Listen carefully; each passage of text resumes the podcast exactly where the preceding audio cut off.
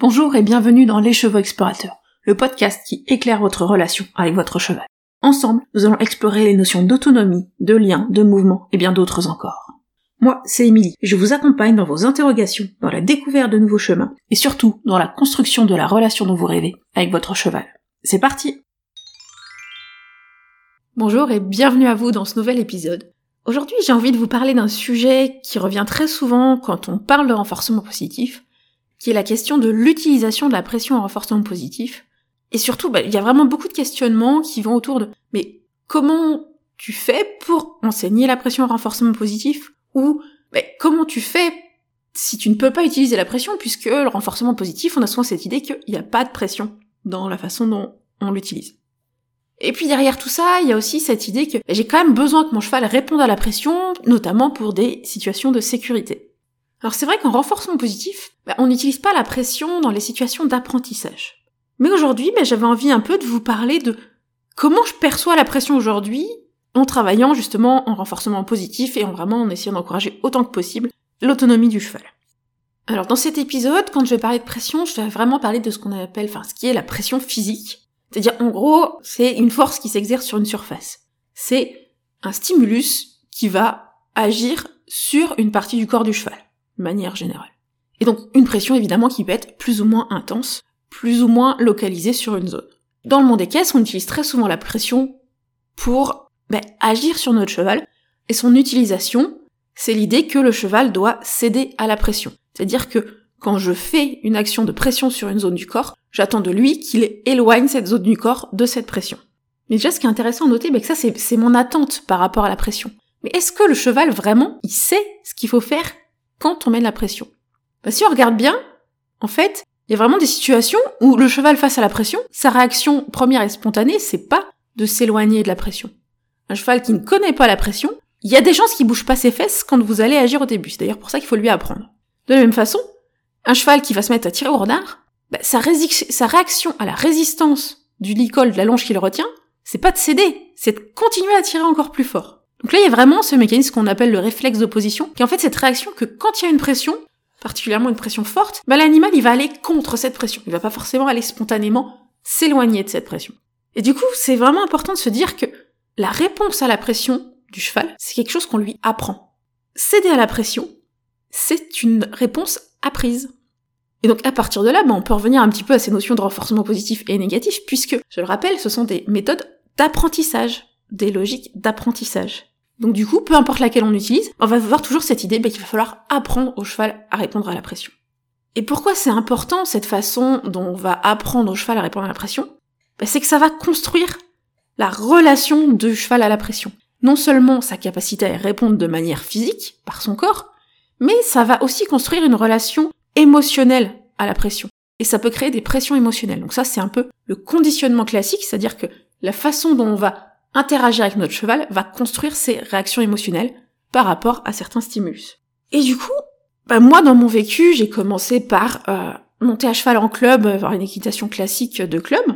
Et là, clairement, on nous apprend à utiliser la pression de façon à faire en sorte que notre cheval y obéisse. Ça, je l'ai retrouvé, j'ai fait plusieurs clubs, j'ai même fait plusieurs pays, donc j'ai testé l'équitation germanique en Suisse, et on est toujours dans cette même logique. De nos actions, qui sont des pressions, sont vraiment des actions auxquelles le cheval doit répondre. Et si le cheval ne répond pas, ben on va aller insister, on va aller renouveler la pression, ou on va l'accentuer pour qu'il réponde. Ton cheval n'avance pas, mets des jambes N'est-ce pas? Voilà, ces, réactions-là sont vraiment les actions de pression de l'humain, le cheval doit y répondre, et on fait en sorte qu'il y réponde, et on insiste s'il n'y répond pas. Et donc de cette façon-là, ben, on construit vraiment un rapport à la pression où la pression va être une contrainte pour le cheval. C'est-à-dire une obligation de répondre à la pression, de céder à la pression. Ça, c'est une association émotionnelle hein, qui est construite en conditionnement classique, c'est-à-dire que si le cheval n'y répond pas, il sait qu'il se passe un truc encore plus désagréable, l'accentuation de la pression. Du coup, petit à petit, on construit vraiment voilà cette dynamique où l'association émotionnelle avec la pression va plutôt être dans une dynamique de contrainte. Et malheureusement, bah ça, quand j'ai cherché une autre approche équestre, dans les approches en équitation éthologique que j'ai pu euh, explorer, bah, j'ai retrouvé cette notion de montée en phase, qui est un grand classique de, l'équitation éthologique. Hein. Si le cheval ne répond pas à une pression douce, on augmente la pression. Et j'ai l'impression qu'on est toujours dans cette même dynamique. C'est-à-dire que on est toujours dans cette idée que si le cheval ne répond pas à la pression, bah derrière ça, derrière notre action de pression, il y a un ou sinon. Réponds à ma pression légère ou sinon j'augmente le niveau de pression. Et donc on construit une pression, on construit une sensibilité à la pression qui va mener le cheval à répondre à une pression douce, mais pas dans une dynamique émotionnelle très positive, qui est vraiment dans une dynamique émotionnelle de la contrainte de répondre à la pression, sinon, bah sinon il t'arrive quelque chose d'encore plus désagréable. Donc voilà, moi j'avais vraiment, dans un premier temps, bah, cette vision de la pression qui était vraiment comme une contrainte. Et ça a un peu stimulé mon réflexe d'opposition à moi, parce que bah c'est quelque chose qui me parlait pas et que, qui du coup m'a fait vouloir chercher autre chose que ces approches. Alors oui, je sais, ça peut être désagréable quand je dis la pression est une contrainte. C'est-à-dire pas ce que je dis, c'est que j'ai vraiment appris c'est la pression, l'utilisation de la pression auprès du cheval comme une contrainte. Un, c'est mon histoire perso. Et deux, je t'invite quand même à écouter jusqu'à la fin si cette phrase te fait réagir. Mais quand même, voilà, c'est cette perception de la pression comme une contrainte qui m'a amené au renforcement positif. Et qu'est-ce qui se passe dans un travail en renforcement positif? Eh ben, on est dans l'idée qu'on ne va pas utiliser la pression pour apprendre des nouveaux comportements au cheval. Donc on n'utilise pas la pression, le fait de céder à une pression, comme une demande et comme un, dans le mécanisme de vraiment de l'apprentissage. Et du coup, bien sûr qu'on cherche les comportements où le cheval va céder à la pression. Bien sûr qu'on veut apprendre à notre cheval à répondre correctement à la pression. Parce que même si c'est notre cheval qu'on est, qu'on est la seule personne à y manipuler, la probabilité qu'il n'y ait jamais personne d'autre qui manipule notre cheval et qu'il n'y ait jamais une personne qui interagisse avec notre cheval avec de la pression qui ait l'occasion d'interagir avec lui, elle est très faible. Donc c'est important que le cheval soit capable de comprendre le sens de la pression dans la façon dont on utilise l'humain. Rien que pour pouvoir euh, répondre à un veto qui lui demande de reculer, c'est important. Et du coup, bah, ce qu'on va faire en renforcement positif, c'est qu'on va construire la pression comme un code. C'est-à-dire qu'on va vraiment construire l'apprentissage. On va apprendre les comportements au cheval. Je vais apprendre à mon cheval à baisser la tête avec le licol. J'utilise pour ça une cible. Et ensuite, je vais associer le fait d'agir sur le bas du licol avec ma longe donc de créer une légère pression sur le avec ce comportement qui était déjà appris de baisser la tête, et comme ça je vais associer progressivement l'action de ma pression sur le au fait de céder à cette pression en baissant la tête. Et ça, on va le faire avec tous les comportements qu'on peut associer à céder à la pression. Donc le fait de euh, d'avoir des flexions, le fait de céder euh, au niveau des hanches ou les sessions d'épaule, les actions de jambes sont aussi quelque chose qu'on va apprendre de la même façon. C'est-à-dire qu'on va demander au cheval de trotter et ensuite on va introduire l'action de jambes et la pression des gens. Et donc toujours de cette façon, ben, on construit vraiment la pression comme un code. On apprend au cheval à, céder à la pression en lui apprenant d'abord le comportement associé, puis en ajoutant la pression. Et le résultat ici, ben, c'est que la pression, elle n'a plus cette dynamique de contrainte. Elle est juste un code qui demande un comportement associé. Et donc de cette façon, ben, ça m'a permis de voir la, pression, les actions, les stimulus de pression comme une forme de communication avec le cheval. C'est-à-dire que voilà, on aborde directement ce côté où on va avoir ben, la pression qui est un code, qui est un code qui est associé à un historique, cette fois-ci positif, puisque le cheval va avoir appris des associations, si on a bien fait notre travail, en renforcement positif, donc qui va avoir créé des émotions positives et donc un conditionnement classique positif des comportements qu'on va associer au fait de céder à la pression. Donc ça, c'est vraiment l'intérêt de cette approche-là. C'est que finalement, ça nous a permis d'introduire la pression au cheval comme une forme de communication, mais sans contrainte émotionnelle associée. Et oui, ça, ça veut dire aussi que si mon cheval ne répond pas à la pression, je ne vais pas augmenter ma pression. Et je peux accepter que mon cheval ne réponde pas à la pression. Et je vais me poser la question de pourquoi il ne répond pas. Pourquoi il me dit non? Est-ce qu'il ne comprend pas et est-ce qu'il faut que je lui réapprenne ou je reprenne mon travail? Ou est-ce qu'il y a quelque chose de plus profond? Peut-être, voilà, quelque chose au niveau de sa santé, de son état émotionnel du moment, qu'il est juste fatigué parce que la veille, il a enchaîné un parcours et que, bah, en fait, c'était, il est juste physiquement fatigué. Tout ça, ça me permet vraiment d'avoir cette pression qui, n'est, qui est vraiment une communication, qui ne contraint pas, et donc qui ouvre l'espace au cheval à répondre toujours de la même façon en communication. On a vraiment un cheval qui est dans cette dynamique où bah, il n'a pas cette idée que si je réponds pas à la pression, il va y avoir quelque chose de désagréable qui va venir. C'est juste que il sait ce qu'on attend de lui face à la pression, mais il sait aussi qu'il a le droit de s'exprimer en disant parfois là je ne me sens pas capable de répondre à la pression. Et donc l'idée c'est vraiment que une fois le fait de céder à la pression appris, on a vraiment un code qui est appris. Et donc ce code, bah, c'est le même qu'il lui était appris en renforcement positif ou en renforcement négatif. Et donc c'est pas forcément visible par une personne qui ne connaît pas le cheval, qui ne sait pas comment il a appris le comportement, de savoir comment le cheval a appris à céder à la pression. C'est vraiment l'idée de cet objectif, c'est que même si j'enseigne le fait de céder à la pression à mon cheval en renforcement positif, bah, je veux qu'il comprenne ce code et qu'il sache comment réagir quand mon cheval cède à la pression. Et que c'est ma façon de communiquer avec lui pour lui dire, là s'il te plaît, mon attente est que tu déplaces cette partie du corps en l'éloignant de la pression. Alors oui, je sais, la question qui revient souvent là spontanément, c'est dire ouais, mais si ton cheval il a appris la pression comme une communication, comment tu fais en cas d'urgence? Comment tu fais pour l'obliger à faire un truc? Moi, je dis toujours, ben, en cas d'urgence, tu gères comme tu peux. C'est vraiment ça. Ben, vous allez gérer comme vous pouvez, parce que ben, les situations d'urgence sont nous font des situations de stress, de panique. Et en général, dans ces cas-là, que la céder à la pression que ça a été appris en renforcement positif ou négatif, il y a des chances que le cheval le perde. Simplement parce que les réflexes de défense sont plus forts que les comportements appris. Donc soit le cheval gère bien le fait de céder à la pression, c'est un, stimulus qu'il comprend bien, qu'il sait bien y répondre, et vous allez pouvoir l'aider à comprendre ce que vous attendez de lui et de sortir de cette maudite route parce qu'il y a un camion qui arrive avec une action avec la pression parce que le cheval a bien compris. Et soit ben, on est au-delà de cette situation où le cheval est capable d'entendre notre communication, de percevoir notre communication par la pression ou de toute autre manière, parce que il est dans son réflexe de défense, de peur, de panique.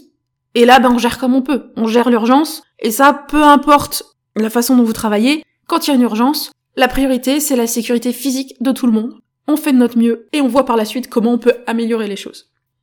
Évidemment, je pense qu'on a tous envie de faire en sorte que nos choses soient le plus serein possible et qu'on se retrouve le moins souvent possible dans des situations de stress et de difficulté. Et évidemment, ça, je recommande toujours de le préparer, de le travailler à l'avance. Donc vraiment globalement, bah, le fait de travailler en clicker training et au renforcement positif, ça m'a permis petit à petit de changer mon regard sur la pression. Aujourd'hui, moi personnellement, c'est vrai que je l'utilise toujours très très peu parce que ça correspond pas forcément à ce que je recherche et aux interactions que je recherche avec mes chevaux. Mais ça m'a quand même permis de comprendre un truc, c'est que la pression peut être un outil de communication, de simplement de communication, sans association émotionnelle de contrainte derrière. Dans ces cas-là, bah, la pression, c'est un stimulus qui va activer le système de recherche de solutions de chez le cheval. Si vous connaissez un petit peu les systèmes émotionnels de Panksepp, en fait, c'est la pression utilisée comme un outil de communication, pour moi, elle va tout simplement aller activer ce système émotionnel qu'on appelle le seeking, le système de la recherche. Et si on fait bien, eh bien, on peut avoir ce système de recherche sans l'associer à des émotions négatives. Et ça, bah, pour moi, c'est un peu, peu importe le mode d'apprentissage qu'on va avoir, finalement, c'est ce qu'on recherche c'est une pression communication. Et donc vraiment, bah, le fait de travailler en clicker training et en renforcement positif, ça m'a permis de voir autrement la pression, de sortir de cet apprentissage que j'avais eu où la pression était toujours associée à la contrainte, et de comprendre qu'on peut l'utiliser en communication. Et à partir de là, bah, on peut aussi se dire que j'ai pas forcément besoin de l'enseigner en renforcement positif pour que la pression soit un outil de communication. Et que bien fait et en en ayant conscience, on peut amener une pression qui va être vraiment plus de la communication sans créer des émotions, euh, des mécanismes d'effitement, de fuite ou de contrainte, en l'enseignant en renforcement négatif. Et même, finalement, la pression peut devenir de cette façon bah, un outil qui va guider et qui va apporter de la clarté au cheval. Parce que la pression, bah, ça exprime clairement au cheval ce que l'humain attend. Une fois que le cheval a compris la pression c'est quelque chose auquel je dois céder, c'est un stimulus auquel je dois m'éloigner, ça donne beaucoup de clarté. Et donc ça peut être rassurant pour certains chevaux notamment, qui ont besoin d'être vraiment très cadrés et d'avoir un contexte avec des limites très claires, des modes de fonctionnement très clairs. Donc d'une certaine façon, voilà, mon, chemin par le renforcement positif m'a permis de me dire ah ouais, il y a quand même d'autres façons d'aborder la pression et que bah, certaines personnes peuvent le faire aussi en renforcement négatif. Alors je vais être honnête, malheureusement, c'est pas la majorité de ce que je vois aujourd'hui. Mais je pense aussi qu'il y a plein de gens qui sont dans ce questionnement pour aller chercher cette, approche de la pression. Et donc du coup, ben, comment on peut vraiment passer d'une pression qui est plutôt une contrainte à une pression qui est plus communication? Ben, Je crois que c'est l'important, c'est vraiment de se questionner nous, déjà d'avoir conscience que selon comment on utilise la pression, selon les actions qu'on va avoir quand notre cheval ne répond pas à la pression, eh bien on peut aller sur, plus sur une pression qui est communication ou plus sur une pression qui est contrainte. Donc il y a toute cette nuance-là, et c'est important de se questionner à chaque fois qu'on fait le choix de l'utiliser, comment mon cheval va le percevoir? Quelle est son histoire avec la pression qui va l'amener à le percevoir? Soit comme quelque chose qui est un outil qui lui explique des choses, soit comme quelque chose qui va plutôt l'amener à devoir y obéir. Et je pense que l'autre point important, c'est vraiment bah, de nous connaître notre rapport à la pression et à la pression dans le travail du cheval. Et d'avoir conscience bah, qu'on a toujours, peu importe la façon dont on travaille le cheval, bah, un peu ce risque d'escalade émotionnelle. C'est-à-dire, quand mon cheval m'énerve, qu'est-ce que je fais? Quand mon cheval ne répond pas à la pression et que ça fait trois fois que je lui demande de pousser ses fesses, qu'est-ce que je fais? Est-ce que j'arrive à gérer? Ou est-ce que j'ai vraiment très très fort envie de retomber sur cette pression contrainte qui lui dit vas-y t'as pas le choix, bouge tes fesses? Je crois que c'est important d'avoir conscience de comment on fait les choses, comment on réagit, ben, simplement pour pouvoir s'adapter à notre cheval. C'est vraiment un point où je vous invite à vous observer. Je suis loin d'être parfaite là-dessus. Je sais qu'il y a des moments, mes chevaux me gonflent et juste envie de leur dire, s'il te plaît, fais un effort. Après, je me dis, non, mais peut-être qu'il faut que je réfléchisse sur comment moi je demande les choses et que je retravaille l'exercice. Plutôt que d'être en mode, euh, vas-y, obéis et fais ce que je te demande. Donc finalement, pour résumer un peu ce que j'avais envie de partager dans cet épisode, c'est vraiment l'idée que céder à la pression, c'est un comportement qu'on apprend au cheval. Selon la façon dont on va lui enseigner, on va avoir une association émotionnelle avec cette pression, qui vient par conditionnement classique, et qui peut facilement être une association de contraintes, notamment dans des formes d'apprentissage en renforcement négatif, où on va avoir une accentuation de la pression et d'un stimulus désagréable quand le cheval ne lui répond pas, ou on peut construire une pression sous forme d'un code de communication, et dans ces cas-là, ben, on amène la pression comme quelque chose qui n'a pas de conséquences désagréables quand le cheval n'y répond pas. Et donc, bah, l'association émotionnelle à la pression peut être soit neutre, soit plutôt positive chez le cheval. Et c'est intéressant de vous poser la question de quelle est cette association émotionnelle chez votre cheval, en fonction de son vécu, en fonction de comment il a appris les choses, en fonction de, voilà, de, votre cheval et de son caractère. Et aussi, bah, comment vous, vous avez envie d'aller construire cette communication, cette pression, cette utilisation de la pression. Vous pouvez aussi prendre le temps de vous demander, est-ce qu'il y a des contextes où certains, certains types d'actions où j'utilise la pression auxquels je veux que mon cheval réponde absolument tout le temps? Ça, c'est des questionnements à avoir, bah, notamment pour se dire bah, quelles sont les réponses dont j'ai besoin dans des situations où je pourrais me retrouver en situation de stress ou d'urgence. Quels sont les contextes où je ne veux pas utiliser de pression, ou quels sont les contextes dans lesquels le fait d'avoir l'utilisation de la pression comme un moyen de communication pourrait m'aider dans mon interaction, dans mes interactions avec mon cheval? Et l'autre point, bah, c'est vraiment de vous inviter à observer vos réactions et puis de vous connaître. Et notamment, Identifier ces moments où vous avez qu'une seule envie, c'est de retomber dans une pression, contrainte et obligation, parce que, ben, dans ce moment qui se passe, c'est un peu compliqué quand le cheval ne veut pas faire ce que vous lui demandez. Et du coup, bah voilà, je vous invite à vous poser cette question maintenant. Ben, comment vous, vous voyez la pression? N'hésitez pas à venir me le partager d'ailleurs euh, en retour sur les réseaux ou par message. Et puis, est-ce que vous savez comment votre cheval à vous perçoit la pression? Donc voilà, c'était ma réflexion sur comment j'ai changé petit à petit mon rapport à la pression d'une pression qui était plutôt une pression contrainte à une pression comme outil de communication grâce à l'approche en renforcement positif et en clicker training. Et n'hésitez pas à me partager votre propre expérience avec la pression et son utilisation auprès du cheval. Alors moi je vous dis pas la semaine prochaine parce que je serai en vacances et donc je vous dis à dans 15 jours pour un prochain épisode de podcast.